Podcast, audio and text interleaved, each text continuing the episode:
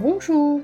Вы слушаете подкаст «Французский с улыбкой». В этом подкасте вы откроете для себя магию французского языка и с помощью юмора легко и с удовольствием освоите французский язык. Я Светлана Усачева, и я буду рассказывать вам коротенькие, простые для понимания анекдоты с переводом на русский язык и с комментариями интересных моментов. En route! Поехали!